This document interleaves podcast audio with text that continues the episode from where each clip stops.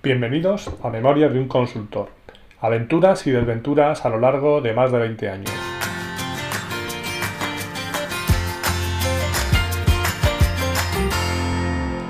Hola, buenos días, buenas tardes o buenas noches y bienvenidos al episodio 3 de Memorias de un consultor. Como siempre, antes de empezar, nos situamos y vamos a ver dónde estamos. Seguimos en 1997 y han pasado tres días desde que me hicieron la dichosa pregunta de ¿sabes lo que es SAP? Y sigo sin tener ni idea. No tengo ni idea de qué es eso por no saber, no sé ni cómo se escribe terminado en C, terminado en P, en A. Después lo oí así, ¿eh? SAC, SAP, como se dice, el SA, también lo he oído, y no el SA de Persia. En Pi, porque también los más cool no dicen SAP, sino dicen SAP. Realmente yo no sabía ni cómo se escribía.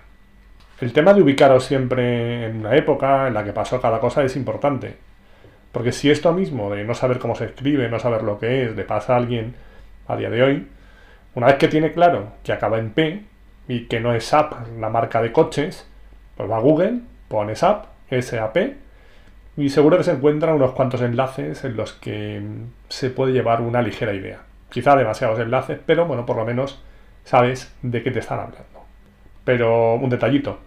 Google se fundó en 1998 y os recuerdo que estamos en 1997.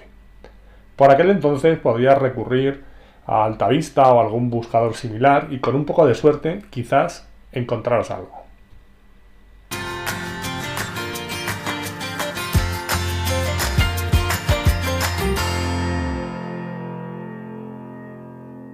El caso es que, bueno, pues allí me presenté. En Sexton me voy para allá, me incorporo y me incorporo a un equipo de desarrollo en el que como primer obsequio o regalo de bienvenida, pues me dan un manual impreso de no sé cuántas hojas, en el que en la portada pone algo así como ABAP 4.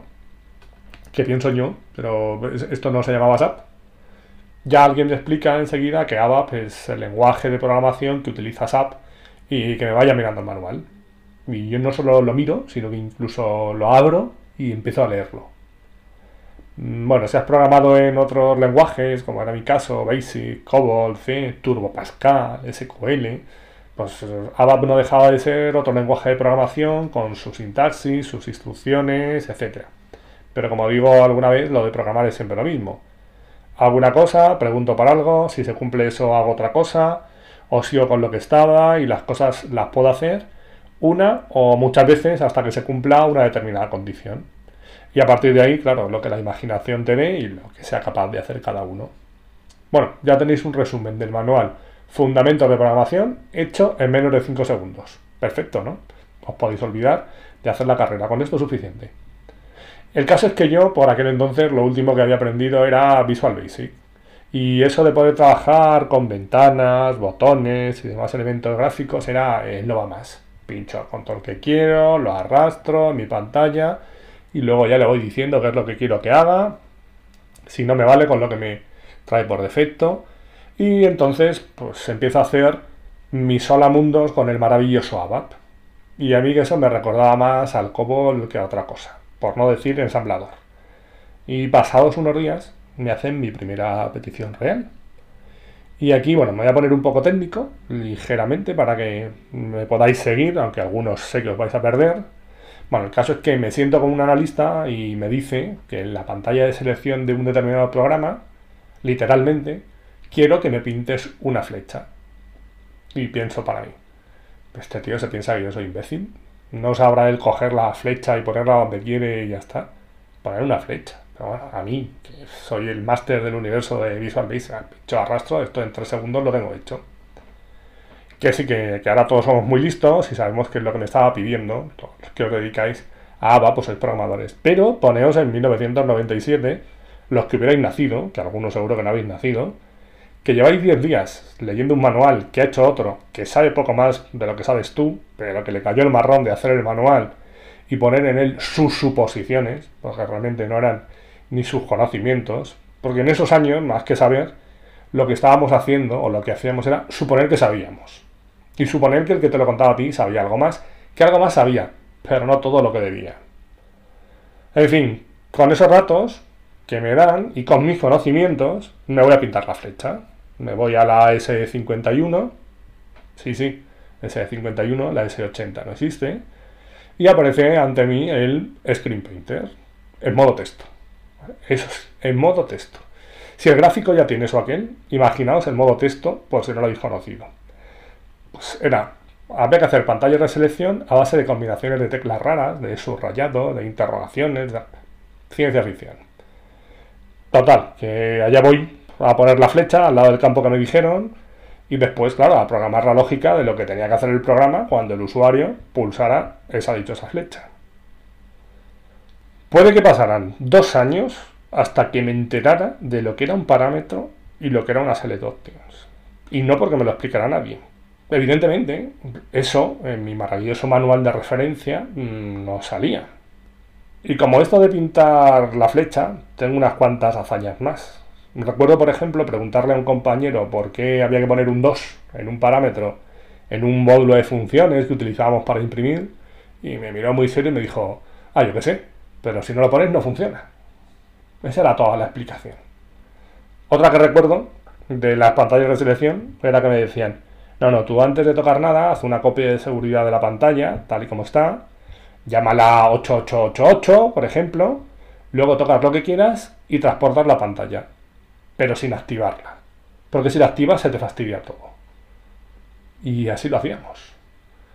Evidentemente, mm, si has trabajado en ABAP y ya tienes unos mínimos conocimientos, sabes lo que pasa con la pantalla de selección y la pantalla 1000. Pero bueno, como os decía, no me quiero enredar técnicamente en todo esto. No voy a seguir porque los que no os hayáis pegado nunca con ABAP no estaréis entendiendo ni papa. Y los que lo habéis hecho, pues seguramente estaréis pensando, pero este tío, ¿cómo puede ser tan inútil?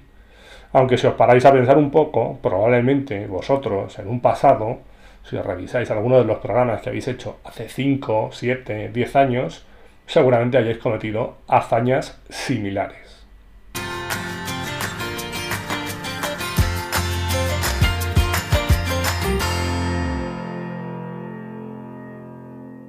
¿Qué aprendí de todo esto? Bueno, primero, las cosas no se aprenden solas.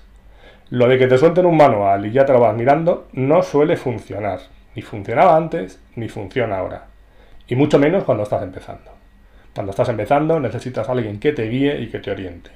No vale de nada que te den 3.000 manuales porque no vas a tener tiempo material posible de mirárdelos. Vale con que te den 2, 3 manuales y que alguien te cuente cómo meterles mano. Dos, si vas a enseñar a alguien, primero tienes que aprender tú. El que te enseña intentará transmitirte siempre su conocimiento. Hay gente a la que se le da mejor o peor esto de enseñar, y en ese traspaso, probablemente, por muy bien que se se quedará algo, no será capaz de transmitirte todo. Por lo tanto, cuanto más sepa el que enseña, mejor. Porque si encima sabe poco y se te va a quedar en el camino, pues te vas a ir con unos conocimientos flojitos, desde luego. Y luego puede ser que tú te tengas que enseñar a otros y ya ni te cuento. ¿vale? Esto al final, pues el que termina al final de la cadena no aprende absolutamente nada. 3. Las cosas no son tan fáciles como parecen a primera vista. ¿O sí? ¿Cómo iba a pensar yo? Que iba a ser incapaz de pintar una flecha cuando, bueno, venía de Visual Basic, que yo le pinto flechas, cajas, botones y lo que tú quieras en medio segundo. Pero mm, realmente aquí no era así. Lo que pasa es que yo no tenía toda la información y a veces cuando no tienes toda la información es difícil valorar y tomar decisiones. Así que, resumiendo, uno, la formación lleva su tiempo. Dos, aprende antes de enseñar. Y tres, no hagas valoraciones si no tienes toda la información. Y hasta aquí vamos a llegar hoy. Ya sabéis que tenéis otros dos capítulos disponibles y que después iré publicando semanalmente uno más. Podéis encontrarme y valorar el podcast en iTunes, iBox y Spotify y por supuesto en la propia página del podcast www.memoriasdeunconsultor.com donde estaré encantado de recibir vuestros comentarios. Y si queréis saber algo más de mí, me podéis encontrar también, como creo que ya sabéis, en mi blog personal www.aancos.com Gracias por haber llegado hasta aquí y os espero en el próximo episodio. Adiós.